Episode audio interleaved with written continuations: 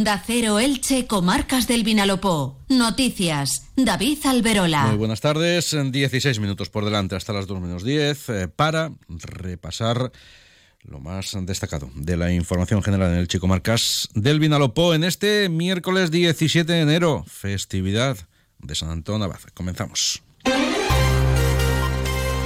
Y arrancamos con dos apuntes de la página de sucesos. El primero, la policía local de Elche ha detenido a un joven de 20 años acusado de maltratar de forma habitual a su expareja cuando ambos convivían en Alemania.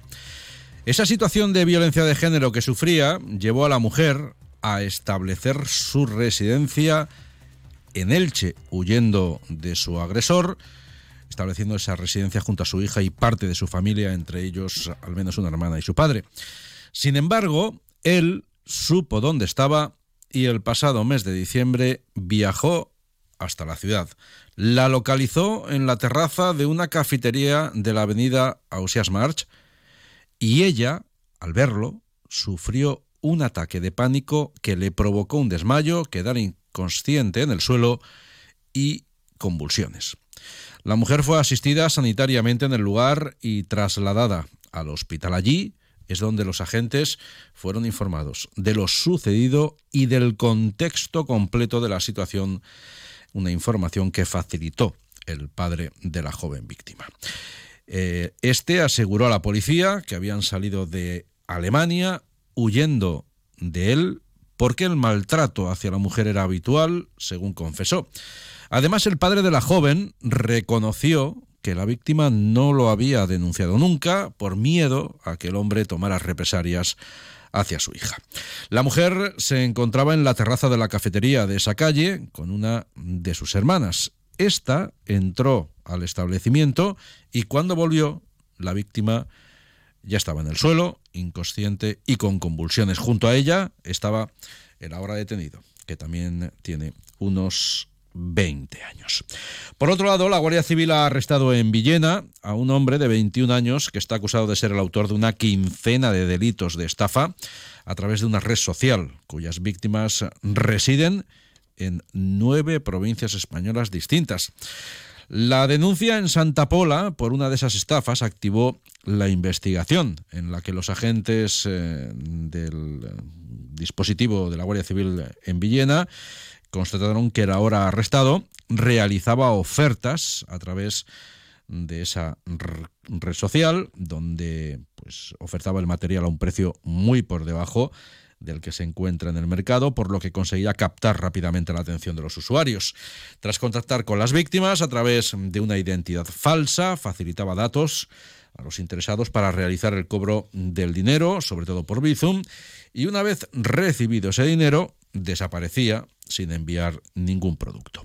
Se estima que el, botín logrado por el tenido en esas 15 presuntas estafas que se le atribuyen podría eh, superar los 2.800 euros. Aceite, un quad e incluso un ciclomotor son algunos de los productos que había puesto a la venta y con los que captó la atención de las víctimas. Onda Cero Elche, Comarcas del Vinalopó, 102.0 FM. Los hoteles de Elche han cerrado 2023, continuando la senda de crecimiento en sus ocupaciones que ha caracterizado todo el pasado ejercicio.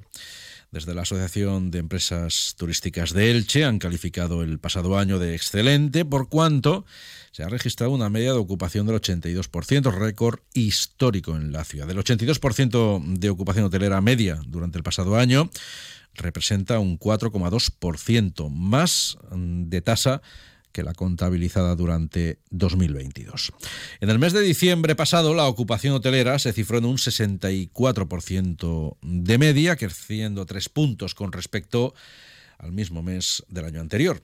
Durante el último mes de 2023, las mejores cifras de ocupación coincidieron con los fines de semana eh, con el puente de la Constitución y también con las fechas cercanas al día 25, a Navidad y a Nochevieja. En diciembre pasado, el contrapunto se situó en el indicador de rentabilidad de las habitaciones, ya que el precio medio de las mismas se situó en 64 euros, lo que supone una caída de casi 4 euros respecto al valor del mismo mes de un año antes. Sin embargo, ese parámetro de rentabilidad de las habitaciones registró a lo largo del pasado año una evolución positiva, de modo que el precio medio por habitación de los hoteles ilicitanos creció a lo largo del año como término medio en más de 8 euros. Y de turismo se va a hablar la próxima semana y bastante con motivo la celebración en Madrid de la Feria Internacional de Turismo FITUR. Arrancará el miércoles, se prolongará hasta el domingo. Como es habitual, los primeros días, hasta el viernes, eh, se recibirá sobre todo a profesionales del sector turístico y durante el fin de semana se abrirá al público en general. En Fitur van a estar representados muchos municipios de las comarcas del Vinalopó, entre ellos Elche, que acude por primera vez al certamen turístico como una marca propia de la comunidad valenciana. Elche tendrá un stand de 30 metros cuadrados de superficie, ubicado en el pabellón que ocupará la comunidad valenciana, el número 7, en el recinto ferial de IFEMA, y estará ese stand de Elche junto al de las ciudades de Alicante y Valencia. En ese stand, el elemento principal va a ser una palmera datilera de 4 metros de altura. Y es que la promoción del municipio en Fitur va a, comenzar en esta ocasión con la singularidad del palmeral ilicitano. Durante la feria, Visitelche va a llevar a cabo una intensa agenda de actividades, presentaciones y también de reuniones. Por ejemplo, el miércoles, día de la inauguración de Fitur, se va a presentar la estrategia conjunta Elche-Alicante en materia de promoción turística, que es un plan que han consensuado los ayuntamientos de ambas ciudades y cuyas acciones se van a desarrollar sobre todo a partir del próximo año, pero se van a centrar en una primera fase en el turismo deportivo y de congresos. Irene Ruiz es la concejala de, turismo en el Ayuntamiento de Elche. Como sabéis, nosotros creo que fue en septiembre, tuvimos una reunión eh, en Alicante en la que se estableció que tanto el Ayuntamiento de Elche como el Ayuntamiento de Alicante iban a trabajar conjuntamente en distintas líneas ¿vale? para, para poder eh, bueno, pues, eh, Mm, coordinarnos, para no estar, no estar uno mirando para, para, cada lado, para poder coordinarnos y para poder fortalecer eh, ambas, lo que es el, área metropolitana ¿no? de Elche y Alicante. En este caso, la, competencia que, a mí me, atañe, que es turismo, nosotros nos hemos sentado en varias ocasiones con la concejal de turismo de, de Alicante y con sus técnicos y hemos desempeñado o hemos desarrollado dos líneas de trabajo que están, que es lo que, lo que, os he, lo que os he comentado, la desestacionalización a través de productos maíz y deportivos. La dama de Elche viviente, las reinas y damas de las fiestas también van a estar presentes eh, durante los días de feria en el stand de Elche en Fitur, al tiempo que desde ese stand, desde ese expositor, se va a ofrecer, como es habitual, degustación de productos típicos. Por ejemplo, la granada mollar o el dátil. Sepan también que las dos organizaciones agrarias con mayor arraigo en el Camp Delch, Asaja Jóvenes Agricultores y la Comunidad de Labradores y Ganaderos, han firmado esta misma mañana el acuerdo de fusión e integración dentro de la estructura organizativa de Asaja Alicante. Esa unión supone que la entidad Asaja Elche va a aglutinar a en torno a medio millar de agricultores en activo que trabajan diariamente hasta el 60% de la superficie cultivada en el Camp Delch. Por este orden, escuchan a Pedro Valero, presidente de Asaja Elche y Pascual Urban de la Comunidad de Labradores y Ganaderos. Y Unión nos dará mayor herramientas para poder eh, tratar y organizar y dar los servicios a los agricultores del campo de eh, nosotros, eh, nuestro deseo y queremos que los agricultores y ganaderos del campo de Elche tengan acceso a todos nuestros servicios, y entre los que destaco una formación profesional de calidad, que es fundamental hoy en día y en la agricultura como está, tener una excelente formación por los agricultores. Con Asaja obtendremos una mayor personalidad jurídica, subiremos a un nivel superior y podremos conseguir objetivos que sin este enlace no se hubiesen podido conseguir.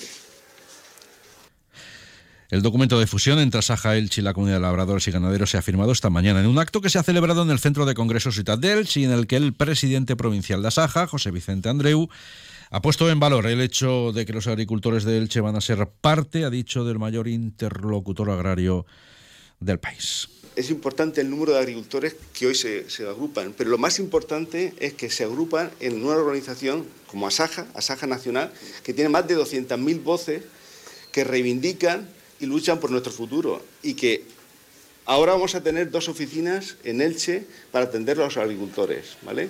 Pero hoy, a partir de hoy, la comunidad de labradores tiene oficina en Bruselas, porque Asaja tiene oficina en Bruselas, tiene oficina en todas las provincias de España y tiene hilo directo con los órganos de decisión.